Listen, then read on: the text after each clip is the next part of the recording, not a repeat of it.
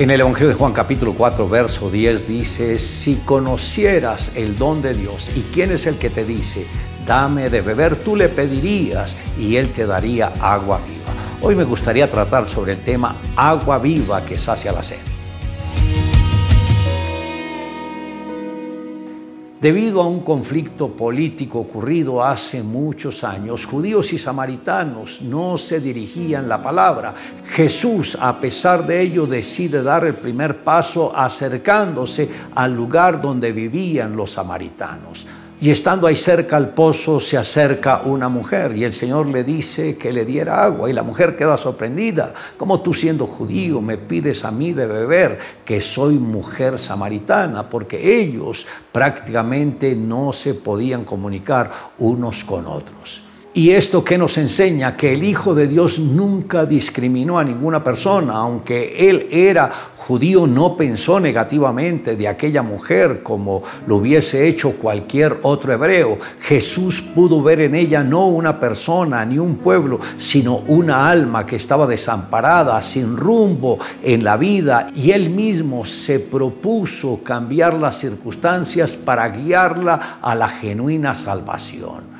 Y con una actitud muy humilde, el Señor ve a esta mujer que ha sido menospreciada por otros judíos y el Señor le pide un favor, dame de beber. La mujer quedó plenamente como confundida. ¿Cómo tú siendo judío me pides a mí de beber que soy mujer samaritana? Porque entre ellos no se hablaban entre sí. Y el Señor le dice, si tú conocieras quién es el que te pide, tú le pedirías a él y él te daría agua viva.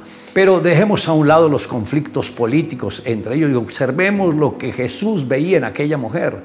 Él le pide que mitigue su sed. ¿Cómo alguien que se supone que es de bajo perfil puede saciar la sed del Señor? La sed de Jesús era la salvación de esta mujer y de su gente, lo cual en corto tiempo ella logró. Esto está en Juan capítulo 4, verso 28 en adelante.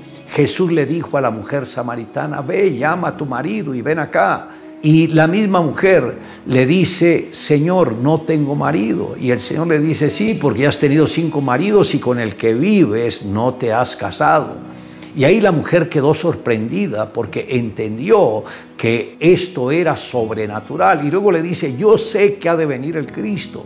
Y Jesús le dice, yo soy el que habla contigo. Es interesante que el Señor Jesús a muy pocas personas se le reveló como el Mesías y ella fue una de esas personas. Como podemos ver, el Señor no ve a las personas que se sienten miserables como miserables. Él los ve en una dimensión muy especial. Y esto también sucedió con otras mujeres y con otras personas. Pero cuando uno acepta a Jesús con todo el corazón y le rinde su alma, viene una bendición sobrenatural para esa persona y para su familia. La mujer dejó el cántaro, se fue a buscar a todos los de su ciudad y les dijo, conocí una persona, posiblemente este será el Mesías y ganó a todas esas personas para Cristo. Note que una persona rechazada ganó a una ciudad. Nosotros también, si hemos sido rechazados, podemos ganar después de que tengamos ese encuentro con Jesús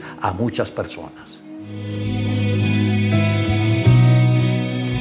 El carbón y el diamante son del mismo material, carbono. El carbono absorbe la luz mientras que el diamante la refleja. Hay cristianos que son semejantes al carbón y otros que son semejantes a los diamantes. Al examinar su creencia son iguales, pero al examinar su comunión con Dios, su cercanía a la Biblia, al observar sus costumbres, sus hábitos y su utilidad en la iglesia y en la sociedad, no son iguales. Uno es opaco y el otro es luminoso. Ser carbón es muy fácil, solo se requiere esforzarse en lo más mínimo en la relación con Dios y dejarse llevar por todo lo que aparezca en las redes sociales. Por otra parte, ser diamante requiere un proceso distinto. Los diamantes se forman bajo la superficie de la Tierra, a una profundidad aproximada de entre 120 y 200 kilómetros. El proceso es complejo, pues las rocas que existen en la superficie, formadas por carbono, son presionadas hacia las profundidades como consecuencia de los cambios de temperatura en algún punto estas rocas se derriten liberando moléculas de carbono. Si las condiciones de presión son las adecuadas, estos átomos de carbono se enlazan de una forma concreta formando la estructura de lo que será un diamante. Así como esta piedra preciosa, los verdaderos cristianos se forman bajo presión. Tal vez las altas temperaturas, pero confiando que Dios en medio de la prueba quiere sacar lo mejor de ellos para que brillen. Cada cristiano debe examinarse para saber si es carbón o es diamante. Le invito a que me acompañe en la siguiente oración. Amado Dios, gracias por tu bendita palabra. Gracias porque siendo el mismo Dios se humilló para acercarse a nosotros y ayudarnos a que entendiéramos la palabra tuya que está en la Biblia. Gracias por pensar en nosotros y por haber ofrendado su vida por nuestra redención. Te amamos, Señor Jesucristo, y todo lo hacemos a la gloria tuya. Amén. Declare juntamente conmigo, si conocieras el don de Dios y quién es el que te dice, dame de beber, tú le pedirías y él te daría agua viva.